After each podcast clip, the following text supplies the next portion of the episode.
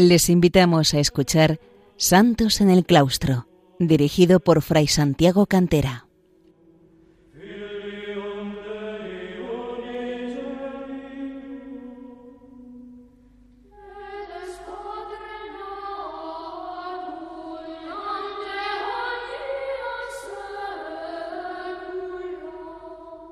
Bienvenidos, queridos oyentes de Radio María, una semana más a este programa dedicado a los santos en el claustro, a los grandes santos de la vida monástica, monjes y monjas que, habiendo advertido la llamada de Dios en sus vidas, han querido entregarse de lleno a su búsqueda para alcanzar así el cielo, orando y entregándose por las necesidades de la Iglesia y de todos los hombres. Y en estos programas primeros nos hemos estado dedicando especialmente, nos hemos estado centrando en los santos monjes que dieron lugar a la vida monástica en Egipto en el siglo IV. Hemos hablado de San Antonio Abad y hemos hablado de San Pablo Ermitaño, dos figuras entrañables que incluso en el arte se nos han representado en ocasiones unidos por ese encuentro que San Jerónimo narra de ellos, como veíamos en el programa anterior, alimentados por un pan que les lleva un cuervo y eh, hablando los dos de las cosas del cielo. Vamos a fijarnos hoy en otro gran santo monje que es San Pacomio, el padre de la vida cenobítica, el padre de los monjes que viven en comunidad. San Pacomio nace hacia el año 292 en Egipto y muere en el año 348. Nació, nació en Tebas, ciudad del Alto Egipto, de una familia pagana. Su fiesta la celebran el 9 de mayo las iglesias coptas de Egipto y de Etiopía. Y, en cambio, las iglesias ortodoxa y católica lo celebran el 15 o 16 de mayo o el 28 de mayo. Fue primero soldado, soldado en el ejército de Magencio, aquel que se opuso a Constantino. Y fue soldado en estos momentos contra su voluntad, porque eh, se le había alistado en las filas, como a tantos otros, para estas guerras civiles entre romanos, que en este caso, afortunadamente para la historia de la Iglesia, se saldaría finalmente con la victoria de Constantino, quien traería el final de las persecuciones de los cristianos y el inicio de la libertad de la Iglesia. Con los 21 años, eh, San Pacomio fue enrolado en el ejército. Sin embargo, esta experiencia militar sería de gran importancia y de gran proyección después para cuando él organizase la vida monástica, es decir, dejó en él una huella muy positiva, imborrable, en su futura organización cenobítica. Se convirtió al cristianismo en un viaje eh, bajando por el Nilo a Tebas, Alejandría, y eh, quedó impresionado por la caridad de los cristianos, cómo los cristianos atendían a los soldados, cómo los cristianos atendían a los pobres, cómo los cristianos atendían a los enfermos. Comparando esto con la acción, o más bien la inacción de los paganos, eh, Pacomio quedó tocado y se convirtió al cristianismo. Y un tiempo después decidió retirarse como monje eremita, como monje de vida solitaria, anacoreta. Anajoreo es el que huye, el que eh, va al desierto, eh, como ermitaño, como eremita. Se asentó en un templo de Serapis, que estaba en ruinas, del antiguo dios egipcio, Serapis, que se encontraba en ruinas y allí se puso bajo la paternidad espiritual de Palemón y cerca también de San Antonio Abad. Es muy importante, como veíamos ya desde el primer programa, este elemento de la paternidad espiritual en la tradición monástica. Es decir, un monje aprendiz, un monje joven, se pone bajo la tutela de un monje experimentado, de un padre espiritual, de un abas, un abad, un aba, un padre que le va a instruir en los rudimentos de la vida monástica para alcanzar así la, santidad y la salvación eterna. Y después, em, en Tabenesi, o Tabenisi, en otro lugar muy vinculado a San Pacomio, allí advirtió la llamada, la vocación a la vida monástica de lleno, eh, oyó, escuchó una voz para iniciar propiamente una Laura, una eh, vocación nueva dentro de la vida monástica, es decir, ya no una vida solitaria, no una vida puramente eremítica, sino una vida en que se combinase la vida de comunidad con elementos también de vida solitaria y que, andando el tiempo, acentuaría cada vez más la eh, vida comunitaria. Así fue como estableció el primer monasterio en Tabenisi, entre los años 318-323 aproximadamente. Pronto San Pacomio vio reunir ya en su torno a más de cien monjes y comenzó a organizar allí la vida cenobítica de koinos en común y bios, vida, vida común, la vida de los monjes que viven en comunidad. De ahí que los cenobitas somos los monjes que vivimos en comunidad y los eremitas, ermitaños o anacoretas aquellos que viven en soledad. Y eh, fue pronto aclamado como Abba por la comunidad, como padre espiritual, como abad. De ahí viene el nombre de abad en la tradición monástica, el padre. Fundó un segundo monasterio en Pebú o Febú, porque Tabenisi ya se estaba quedando pequeño. Y eh, en el año 333 recibió la visita de San Atanasio. San Atanasio, por tanto, conoció a San Antonio y conoció a San Pacomio le visitó este gran campeón de la fe cristiana en su lucha contra el arrianismo e hizo también con ello que San Pacomio y sus monjes se vinculasen a esa lucha antiarriana en defensa de la verdadera fe católica, en defensa de la divinidad de Jesucristo, de Jesucristo verdadero Hijo de Dios, además de verdadero hombre. Allí en Pebú o Febú, San Pacomio redactó, elaboró su regla o sus reglas monásticas. Es el primer legislador de la vida monástica, el primer eh, monje que ha elaborado una regla, o si se quiere, unas reglas, un conjunto de reglas que han quedado codificadas para mm, dar la norma de cómo han de vivir los monjes su día a día, su entrega a Dios, a través de la oración y el silencio, del retiro, el recogimiento, a través del trabajo manual, también del estudio, a través de la lectura de las sagradas escrituras. Estas reglas son de un gran valor para nuestros días porque, como decimos, es la primera regla monástica, la de San Pacomio. Nombró sucesor, viendo que se acercaba el momento de su muerte, y entregó su alma a Dios el 9 de mayo del año 348. En este momento, él, San Pacomio, contaba a su alrededor con ocho monasterios nacidos en su entorno y miles de monjes que seguían su estela. El monacato cenobítico pacomiano se difundía por Egipto como una marea incontenible. La población egipcia cristiana quería abrazar este modo de vida para buscar la vida eterna en el cielo. Entre los milagros que se mm, refieren a él destaca el don de lenguas, es decir, el hablar algunas lenguas sin haberlas aprendido antes. Eh, se dice, por ejemplo, que no había mm, conocido el griego previamente y que lo hablaba con soltura eh, por un milagro, por un favor de Dios, por un don, por este carisma que había recibido, infundido por el Espíritu Santo. Hay también eh, que destacar algunos textos de San Pacomio. Por una parte, las reglas a las que ya nos hemos referido y de las que hablaremos en la segunda parte de este programa, después de dedicar unos minutos a escuchar música eh, de monjes egipcios, de monjes coptos, estas reglas que van precedidas por una introducción de San Jerónimo y después también unas cartas, las cartas primera y segunda. Eh, a las cuales también haremos referencia.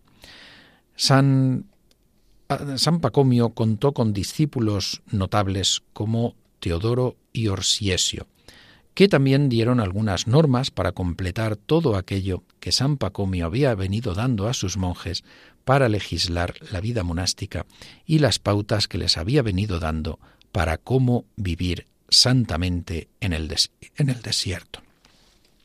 Vamos a dedicar unos minutos ahora a escuchar eh, a los monjes coptos de Egipto que nos ponen en relación directa con la tradición de San Pacomio.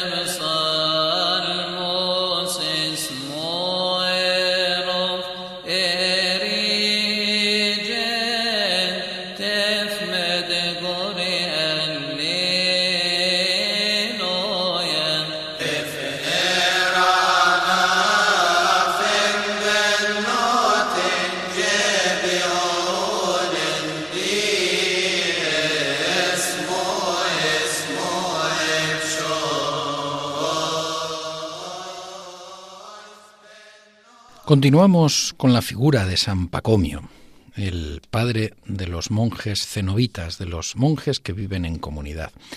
Hemos hablado de su vida, hemos trazado los rasgos principales de su vida y vamos a definir ahora los grandes, eh, quizás los grandes aspectos que pueden resaltar en él, antes de referirnos a sus reglas y a sus cartas.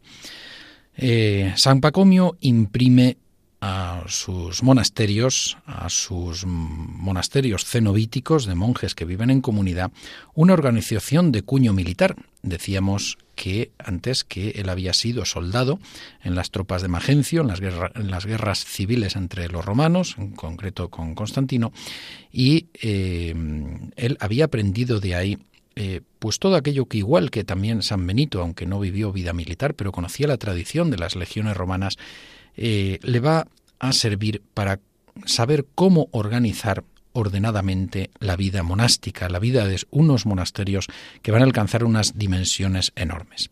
Una organización de cuño militar. En segundo lugar, es el padre del gran cenobitismo, de grandes comunidades, de una auténtica confederación de monasterios cenobíticos que va a surgir en Egipto eh, gracias a San Pacomio y a sus discípulos. El tercer aspecto es que es el primer legislador monástico, lo hemos comentado. Él redacta unas reglas, pone por escrito esas reglas que había dado a sus monjes, a sus monasterios, que ya en Tabenisi había venido poniendo en práctica, y las codifica después en el monasterio de Pebú o Febú. Y eh, esto refleja también una madurez y un equilibrio muy notables de su personalidad. Y finalmente también podemos señalar eh, cómo eh, reunió numerosos discípulos, numerosos monjes que acudieron a su paternidad espiritual. Y entre ellos hay que destacar sobre todo a dos, también venerados como santos en la tradición monástica y muy especialmente entre los coptos egipcios, pero también en Oriente y en el resto del Oriente y en el Occidente cristianos, Teodoro y Orsiesio, quienes asimismo dejaron algunos escritos relativos a la vida monástica y pautas o reglas para sus monjes, completando las de su padre San Pacomio. San Jerónimo, decíamos, eh, eh, pone un prólogo a las reglas de San Pacomio. Las conocemos también en gran medida gracias a San Jerónimo. San Jerónimo en este prólogo además nos señala cómo se organizaban estos grandes monasterios, lo cual es interesantísimo. Eh, lo vamos a ver.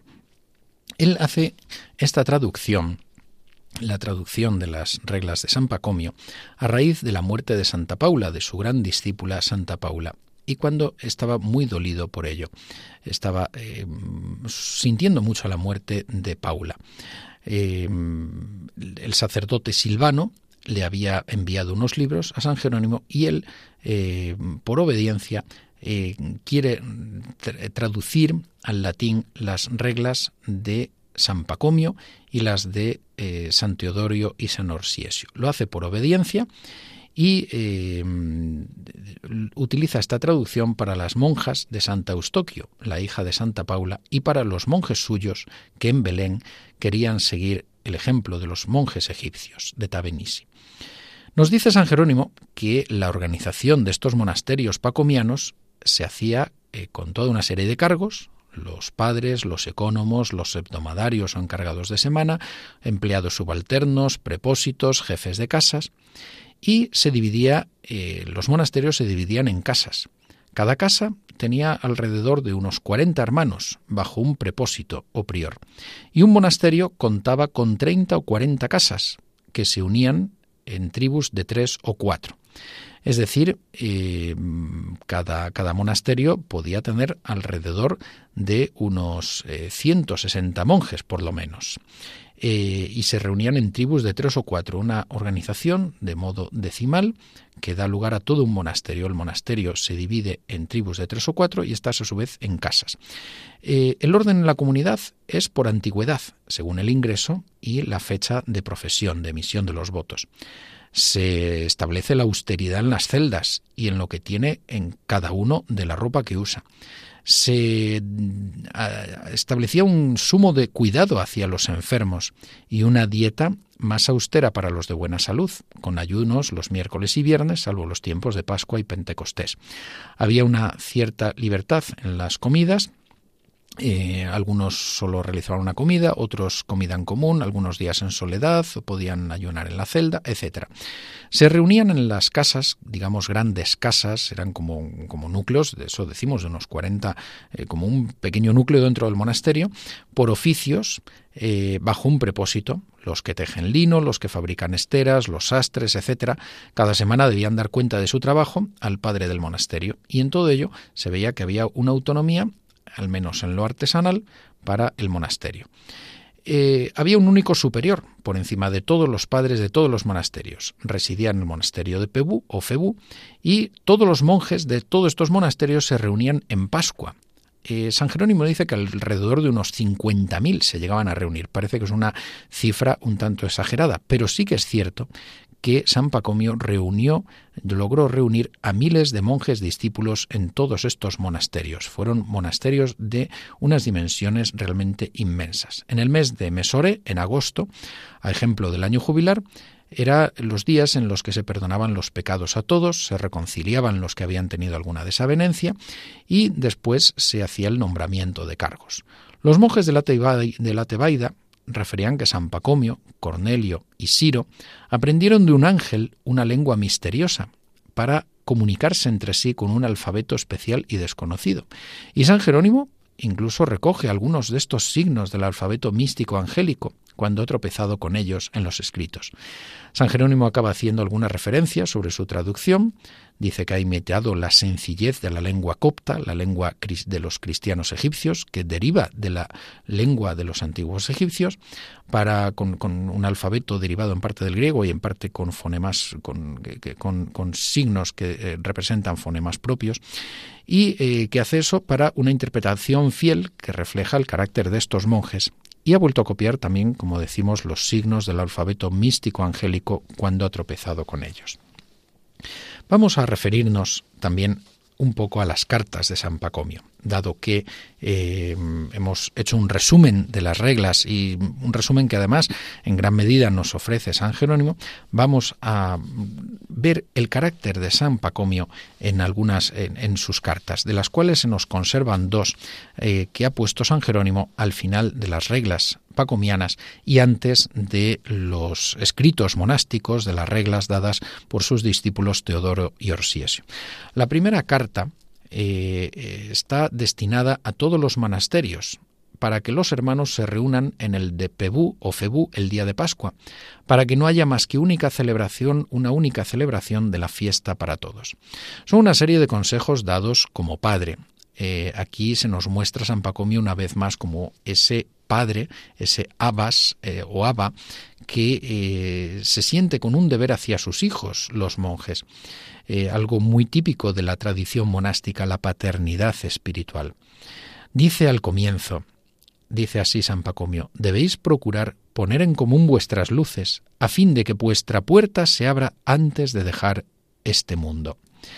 Les exhorta a la caridad hacia los pobres y les dice también, recordad los tiempos de vuestra niñez y no os inquietéis por la casa en que se ha dispuesto vuestro descanso. Al referirse aquí a la niñez, se está refiriendo realmente a la infancia espiritual, a este aspecto tan bonito que a veces nos parece novedoso en eh, Santa Teresa de Lisieux porque lo descubrió eh, como un carisma propio, pero que en realidad nace de los propios evangelios. Eh, Jesús nos invita a ella y ya estos monjes egipcios la quisieron vivir esta infancia espiritual.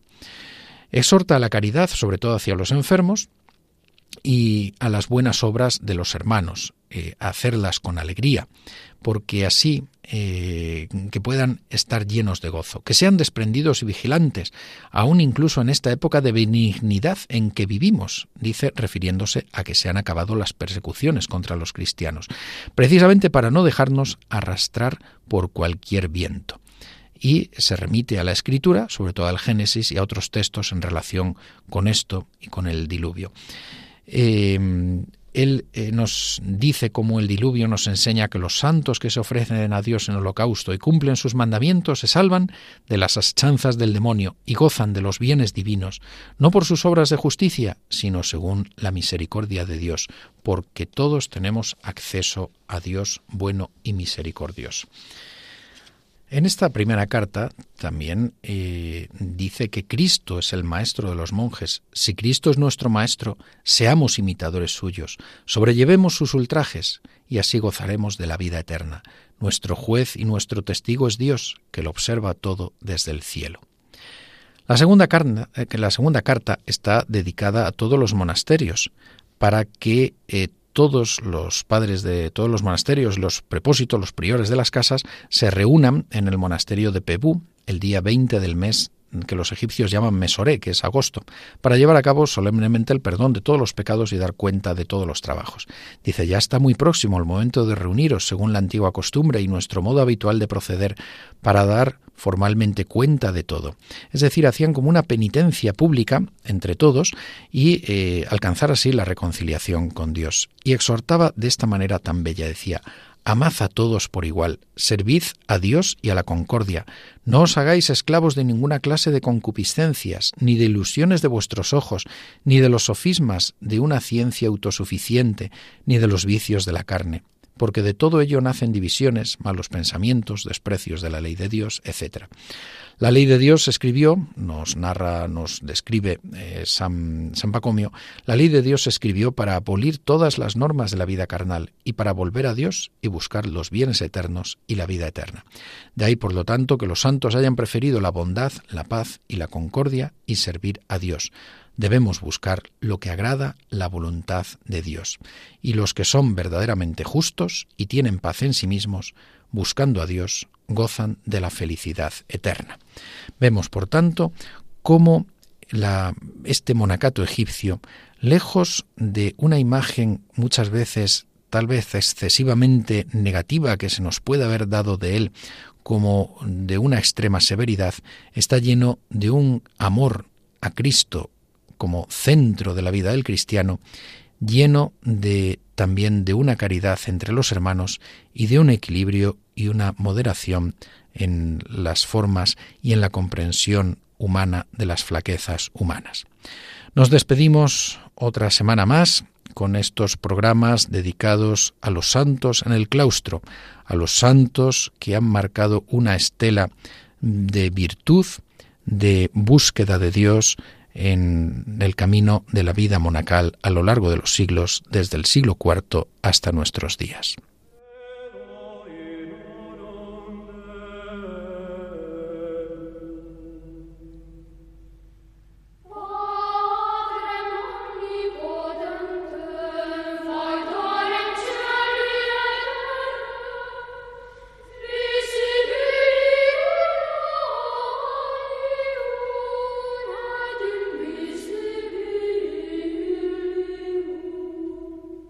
Han escuchado en Radio María Santos en el Claustro, un programa dirigido por Fray Santiago Cantera.